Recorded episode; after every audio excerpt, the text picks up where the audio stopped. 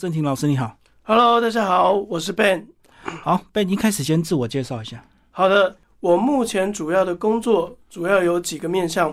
第一个面向是针对中小企业做辅导，帮助他们的主管管理能力的提升。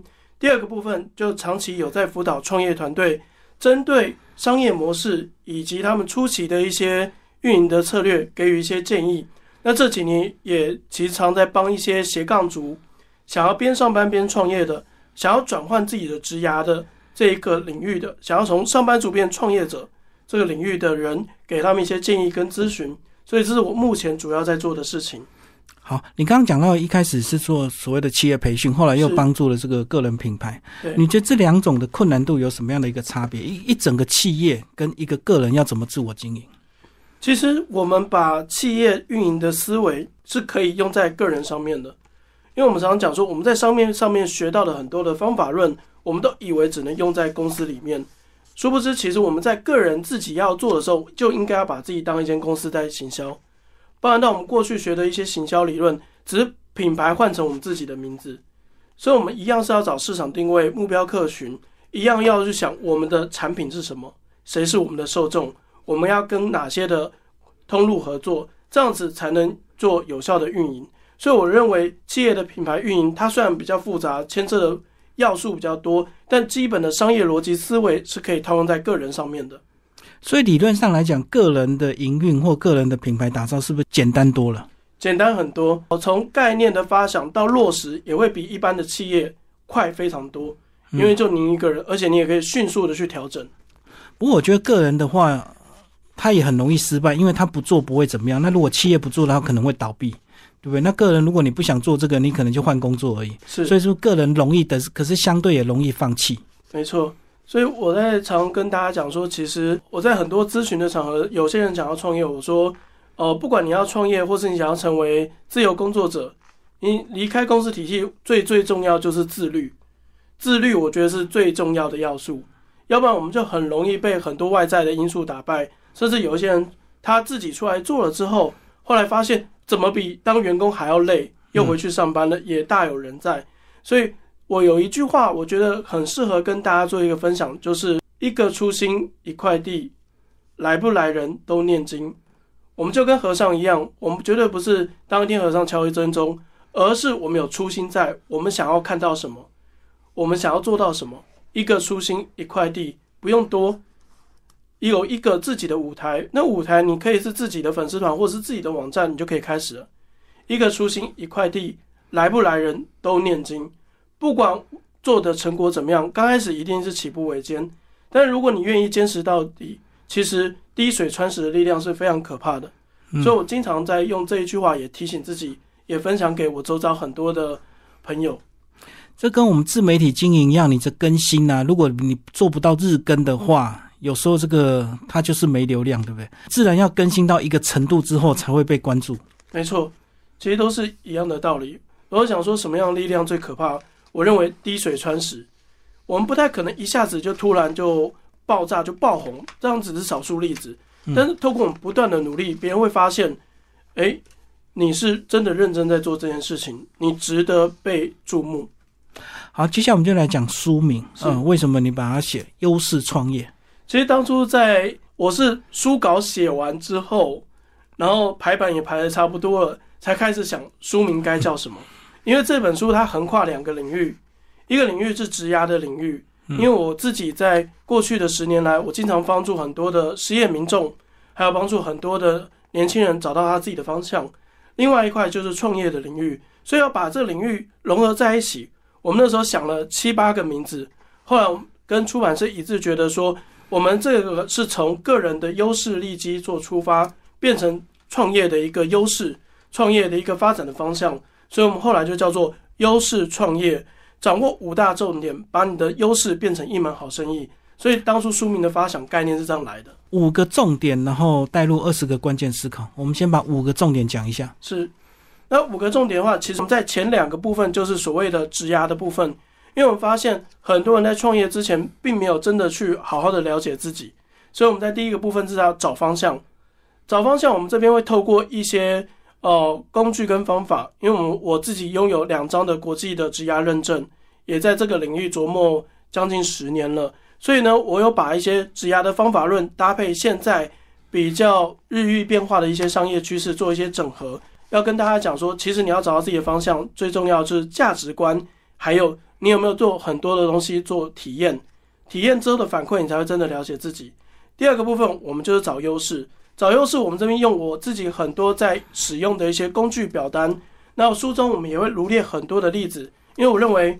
工具一定要能够落地，要搭配例子，大家才能够用得出来。所以我们在里面，我觉得我最喜欢的工具就是组合法。组合法里面有包含到你过去累积的能力，跟你熟悉的产业，以及你过去读的学士领域，三者做结合，可以搭配出你的独特利基。还有我们有提到比较我首创的一个八面向思考法。你喜欢这个领域，喜欢这个东西，但不见得要跳下去做，你也可能是成为他的投资者。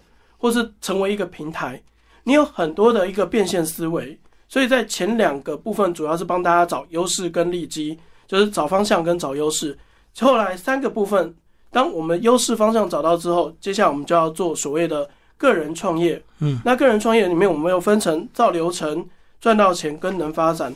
造流程这边，我会运用我们过去在指导他们在写创业计划书关键的十二重点，这是我融合了东西方的。呃，商业模式的重点精髓，变成可以落地，我自己觉得都比较实用的十二个重点。那再来，我们就提到所谓的，你有这样的商业的概念，但你不知道怎么落地，你要把它展开来。所以我们有一个商业流程设计图，把你要做的工作，把你要你的用户体验的流程，跟你的工作，还有你使用到工具，全部展开来。这样才能变成你的行动计划。所以我在一般的工作坊，我都会直接现场让他们产出这个东西，因为真的产出这个东西，你才能真的去知道第一步、第二步、第三步要做什么。嗯，接下来赚到钱这边我们会提到，就是很多人会以为就是说我把过去在公司学到的一些行销的东西直接搬过来用就可以了，殊不知其实基本的思维可以套用，但是还要做很多的调整。对。因为创业公司绝对不是大公司的缩小版，所以呢，我们这边跟大家讲说，做生意你应该要知道的一些基本的行销思维。其实我们不是要打广，而是要打深。嗯，在一个领域做到让人家能够注意到你，因为我们的资源不多，所以我都会提醒大家，就是说你要专注在某个点，做到让人家有感觉，创造口碑，创造转介。所以我们在这个赚到钱的部分，其实会教各位我们过去常常用的一些方法。帮助大家去奠定自己的一个行销的一个策略。你有了行销策略，后续的行销工具相较就比较简单了。最后一个是能发展。我们发现，其实创业到最后，常常是一个人不知道怎么样变成一群人。特别是大家都知道，其实事情比较好解决，比较难搞定的都是人。嗯，所以我们在把最后一章节我们提到有关于人的处理，还有一些细节，还有一些常犯的地雷，把它罗列到最后一块，因为我们希望。大家能够少犯这些地雷，在处理人的部分能够更有一些思考，啊，就知道怎么样去带团队，怎么样去找合伙人，还有一些地雷尽量避免去犯它，这样就能提高我们初期的创业的成功几率。所以这就是最后一个能发展。那其实当初这五个部分呢，我其实写了十三万字，嗯，然后后来现在各位看到是已经浓缩到八万多字了，所以中间过程中我是不断的在割肉啊，而且好多内容。好想放进来，但最后还是觉得说，哎，可能八万字是最适合给大家看到的版本。好，刚简单介绍完五大方向之后，我们就呃每个方向都挑一两个细节跟大家讲一下。一开始找方向是，呃找方向，你一开始先讲到一个趋势啊，就是终身制已经没有了，然后很多的铁饭碗都已经生锈了，所以我们要及早面对我们个人可能未来都是斜杠的一个工作。是，其实我自己为什么会写这一本书，也跟我的第一步有关。因为我自己长期以来，我在就业服务站，还有在各个机构，会遇到很多的失业民众或是年轻人。嗯，那他们其实发现，尤其是一些失业民众，他们可能不是因为自己的原因，是因为产业结构的改变，是啊，导致他们离开了工作。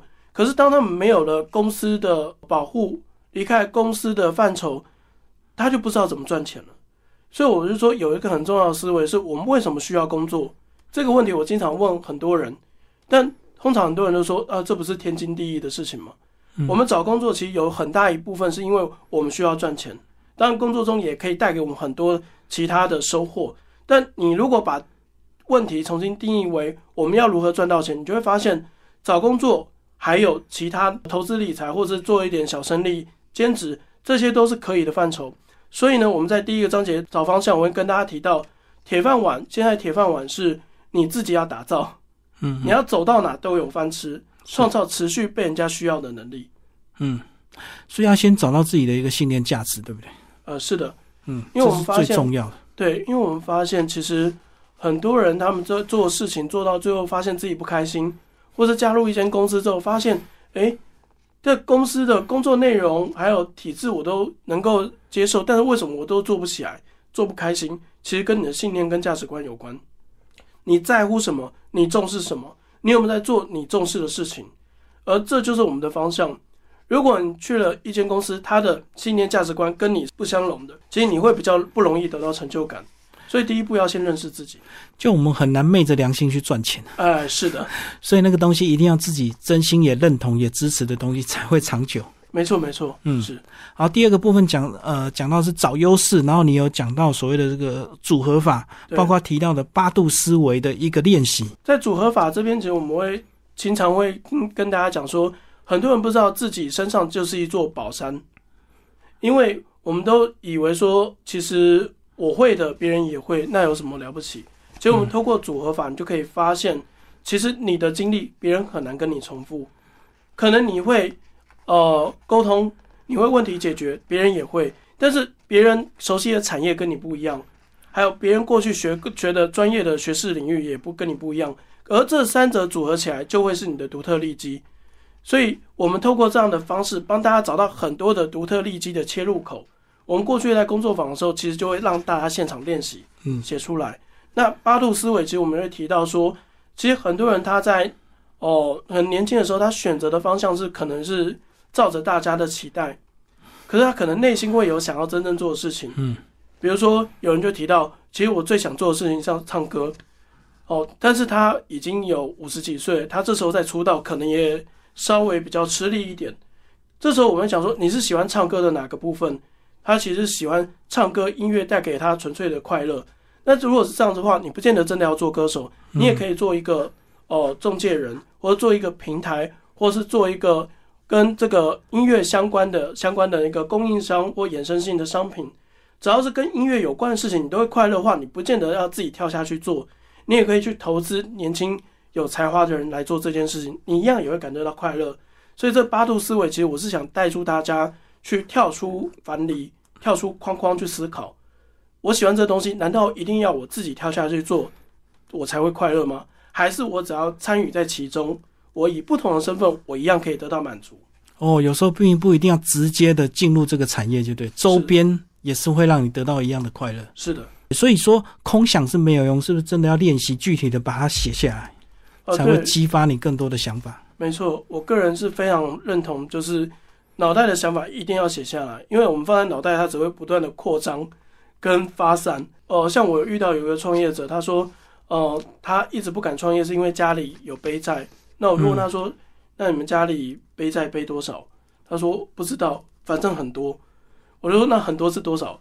他就说不要问很多。我就说你给我去问清楚。后来问完说，哎，也还好。所以你他自己把问题一直放大。对，所以如果你愿意把它写下来，其实方你会发现。问题会比较明确。当你写在纸上的时候，其实你会发现问题变得具体时候，你去面对它，去处理它，你就会更有信心。嗯，好。第三个部分是造流程，就是打造商业系统。对哦，这个是一般大家比较不会的。也许你空有热情，那或者是你真的很专业，可是怎么样把它变成你的商业流程，这个就比较难，对不对？没错。其实我们在打造商业流程这一段，我们都说你有三个部分要解决。第一个是你的目标用户怎么发现你，嗯，第二个部分是你要怎么交付你的商品跟服务给目标用户，第三个部分你要怎么获取对应的报酬跟价值，嗯，也就是说想清楚这三块之后，接下来我们就来设计你希望他体验的流程是什么，然后接下来你要为这个流程你之后要付出哪些工作，比如说如果你希望你的用户在网站上面留下联络方式，跟你申请试用包。那你就要至少要架网站，对，至少你要准备试用包，对，你要有那个物流的跟金流的系统，你要搞定嘛。所以其实这些部分都是你后续的工程。但很多人其实，如果你没有把你希望用户体验的那个流程先设计出来，你就很难去设计你背后的那些工程该怎么做。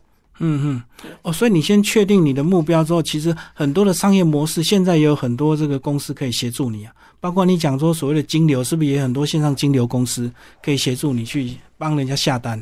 是的，所以我会觉得说，当你目的清楚，你知道你要做什么之后，接下来找工具，你就可以依照自己的预算啊。需求啊，或是别人的推荐，你就可以去物色你要的东西。我们最害怕的是你不知道你自己要什么。对，所以很多的工具到你面前来，好像都可以，但事实上你就不知道哪一个适合你。对啊，网络还有很多行销公司，所谓的广告投手啊，很会投广告。对，只要你目标很清楚，他就知道怎么帮你。没错，就怕你不清楚，然后乱花钱。没错，没错，是的。哎，里面还有细到十二项流程的，十二项关键的重点。对，这个是真的商业行为，一定要具体的去落实啊。其实它是十二个思考的重点，嗯，对。那它其实从这十二个重点，我们可以区分成四大块、四大领域。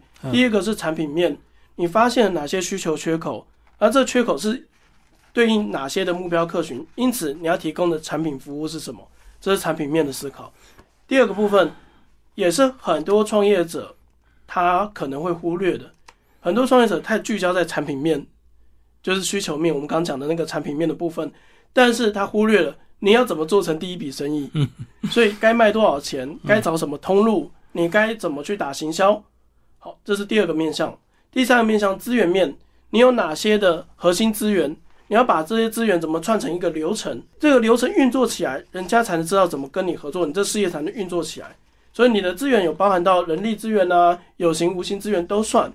最后一个就是财务面，财务面你要去算说，要先预设一下。你要怎么赚到钱？那个钱大概会赚多少？还有你可能要支出哪些成本？当赚到的钱，你要支付的成本，这样你就可以有财务预测，你就可以知道未来的三到五年你的财务预测大概可以赚多少钱。最后面，如果你需要人家融资或投资你，你就可以再做进一步的这个计划。所以我这分成四大构面去展开十二个重点。好，你讲到财务预测，可是会不会很多人很消极？包括今年，你看这个突然莫名其妙就打仗，然后突然就高通膨，很多财务预测全部失准。是，所以我们要不断的去动态调整。嗯，像我们自己在书书里面也提到，其实这个时代不是一成不变的，而是不断在改变的。所以我在书里面有提到，就有一个比喻，就是说，我们就想象在玩扑克牌。嗯，我们在学校的时候，大家可能在训练，我们都在玩接龙。以后谁接龙接的好，以后出去就是赢家。可是殊不知，当我们出社会之后，发现大家不玩接龙了，大家玩比如说捡红点。嗯，这时候你还用接龙的思维去玩捡红点吗？所以很多人不能改变，不能适应。好，当你适应了，你知道哦，原来捡红点的规则是这样子，那我手上的牌该怎么出？嗯，进一步，当下一轮人家宣布说我们要玩斗地主大老二，你就知道你要怎么应应了。嗯，所以我们是在不断调整、调整变应变的过程。财务预测也是一样，我们要不断的实时的去针针对真实的反馈去反馈修饰，因为我们有时候最常看到的状况就是太乐观。是是是，对，所以我们要不断去修正它。不过变动越快，也是更多年轻的机会啦，因为变动越快，更多企业倒闭，个人创业才越容易成功嘛。那如果景气很容易预测的话，基本上大企业能够一直维持下去，个人创业就不太有机会了。是的。嗯，所以我们说这是最好的时代，也是最坏的时代。嗯，那我们要从里不管时代怎么样，我们要从里面掌握我们该争取的。我们所以说对外要看趋势，而不是每个趋势都跟你有关。你要找趋势跟你有关联的部分，对内找优势。你的核心优势有什么？所以优势乘以趋势才会是你的独特竞争力。对啊，包括这两年疫情啊，你看那个外送的这个行业就大爆发。对。嗯，以前还觉得那个是很辛苦的那种工作，然后每天日晒雨淋，到最后发现，哎，它变成一个显学，大家都在参与，真的是这样子。所以有时候不是你的商业概念不够好，而是时机还没成熟，嗯，市场还没被教育好。第四个部分讲要赚到钱，然后这个标题一开始就让挑战大家的思维。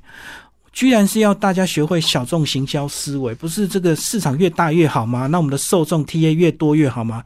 诶，为什么反过来是我们要专注所谓的小众行销？是的，最直接的理由就是因为因为我们的资源不像大公司一样多，所以我们要更聚焦在我们有把握的战场，选定我们会赢的战场。所以大公司他们资源多，他们就可以用空袭、用空战打广告，但是我们就只能用地推战。所以简单来讲，如果我们是很有能力的创业者，我们就像叶问一样，我们可以一个打十个。那你最好的方式，你就是要创造把敌人引到宰相里面来，创造一对一的机会。所以你要去思考的是，你有哪些的部分做得比大公司还优秀，凸显那几个部分，你就会发现，其实那个光那个几个凸显的优势，那个小众的市场就够你能够把这生意运作起来。我打一个比方。都会区其实我们看到很多大型的搬家公司，嗯，但后来我发现有一种搬家公司，它是专门在搬乐器的。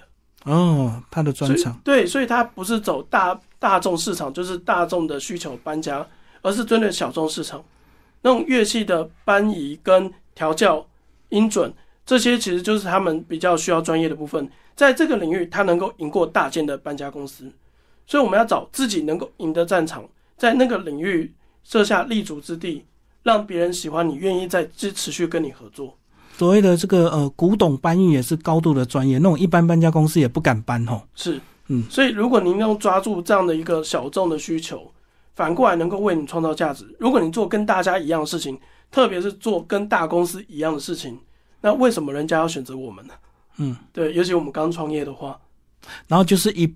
一大片的这个红海杀价竞争，就对。对，所以如果做跟人家一样的事情，又没有符合到你的优势，其实你只是做跟人家一样的事情。当这个呃泡沫，就是我们像像之前的蛋挞效应一样，对。如果当这个风潮过了，泡沫没了，那还剩下什么？之前还有所谓的五十块披萨，啊对，也曾经好几年一窝蜂，大家开五五十块披萨，后来才发现那个不是我们的生活消费习惯，我们没办法三餐都吃啊。我那时候五十元披萨，我倒是吃蛮多的，对啊，因为我好喜欢吃披萨。大概两三年就消退了吧？对对对，没错，是的。最后讲到是发展，就是当你个人创业算是比较稳定，接下来就是团队了嘛，对不对？对，没错。所以我们会提到较会困扰的议题，就是怎么样找合伙人。那我在书里面有提到，其实找合伙人不是不是马上说我们合作吧就这样来了，而是要先磨合几个小专案，而那个专案最好是跟钱有关系，嗯，能看到赚钱或是看到赔钱，你要去思考是你跟他这过程中，你跟他能不能沟通，你们的处事方式是不是一样，你们的价值观是不是相近，再就是赚钱的时候他的态度怎么样，赔钱的时候他的态度怎么样。所以你可以先磨合几个小专案，确认这样的人我们可以长期的合作之后，再去讨论合伙的细节。那跟结婚一样啊，这个一定要有个交往过程啊，不能够看对眼就直接来了。对，它其实就跟结婚的概念是一样的。但反过来，现在合伙反而比结婚还要难搞，因为钱，对，钱太现实，钱太诱惑人了。对，所以现在就是很多的创业，他如果找太多的合伙人，以我的经验来讲，超过三位合伙人都会有那种内部的纷争或是内部的声音，所以合伙的问题一定要搞定。那大家都说现在不是一个打团体战的时代吗？可是谁说打团体战一定要是合伙人？你也可以找外包商，嗯，你只要懂得运用外包资源，你一样可以组建一个虚拟团队，找兼职的伙伴一样可以。重点就是你的商业的概念能不能贯彻。这我觉得是蛮重要的哦。那跟现在很多企业这个工作外包一样嘛，那也是所谓的合伙人嘛。呃，企业外包，他们在企业外包的时候，其实就会有所谓的供应契约嘛。对。那合伙的话，一进来他就占你股份，有时候你要做很多决定都要他点头。还有谁的股份大，谁就能够做，拥有绝对的话事权。嗯。所以有时候我们会讲说，其实股份啊是一个艺术。当然，我们这本书没有谈到太多这样的部分，只是说合伙人要慎选，因为他会左右你的公司发展。嗯，所以如果不确定的话，倒不如就不要合伙，反而是比较安全。我是比较倾向这样的思维，我就觉得说，其实我们看过去台湾创业成功的那个几率来讲的话，其实独资比合伙的几率更高。但我们是各行各业都纳入考虑，比如说你成立一个小摊，或者是你开大的公司。有时候是因为产业需求，你不得不有合伙人。对。但是以比例来讲，独资它的优势就在于你可以迅速的做，迅速的调整，你可以去贯彻你的想法。那合伙的话，你就会变成你要跟合伙人共同的研拟共同的讨论，因为它有会有一个既定的一个股东会议跟流程，所以我个人会比较倾向是，如果你有好的概念，你先直接干，先直接自己开干，先直接自己做，等到真的做成功之后，当事业扩展真的不得不需要合伙人的时候，再来考虑。而且过去合伙都不是所谓的专业合伙，都是感情的合伙。反正一开始创业就找几个好朋友，大家凑一凑。那其实每个人都不同的专业，或者是很多人大家都不专业，但是只是因为他有钱，然后反而后面就衍生到最后感情反而破裂。就我常说，就如果你在乎友情，不要找好朋友一起创业，是因为您认识他的时候，不见得你跟他是有利害关系的。对，所以你我在说为什么要磨合几个有利害关系的专案，我们才能真正发现他在面对钱的态度是什么，以及怎么做事情的。好，最后郑婷老师把这本书的一些推荐人介绍一下。好啊，我非常感谢，就是这一次我邀请了很多我的好朋友来当我的推荐人。我特别要感谢 Hank，就是林阳成泰益国际顾问的创办人，因为是由于他的引荐，我才有机会写下这一本书，很感谢他。然后再来，我也要感谢周玉如、钟小云，还有梁嘉欣，还有我的一些恩师金宏明跟廖年明老师。如果没有他们的支持，其实不会有今天的我。所以我一直觉得说，感谢大家愿意支持。当我在询问他们愿不愿意当我推荐人的时候，他们都义不容辞的答应。也希望我透过找了不同的面向的推荐人来为大家看这一本书的时候，我也希望他们给我一些回馈，是不是这本书真的对大家有帮助？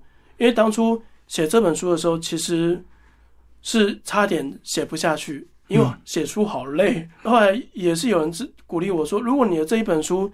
里面哪怕一个知识点或是一个想法，如果能够改变一个人，或是帮到一个人呢，我就觉得说这样子的动机让我愿意把这本书写完。嗯，所以也很感谢推荐人的支持。今天非常谢谢我们陈正廷老师为我介绍新书《优势创业》源流出版，谢谢。好，谢谢大家，谢谢。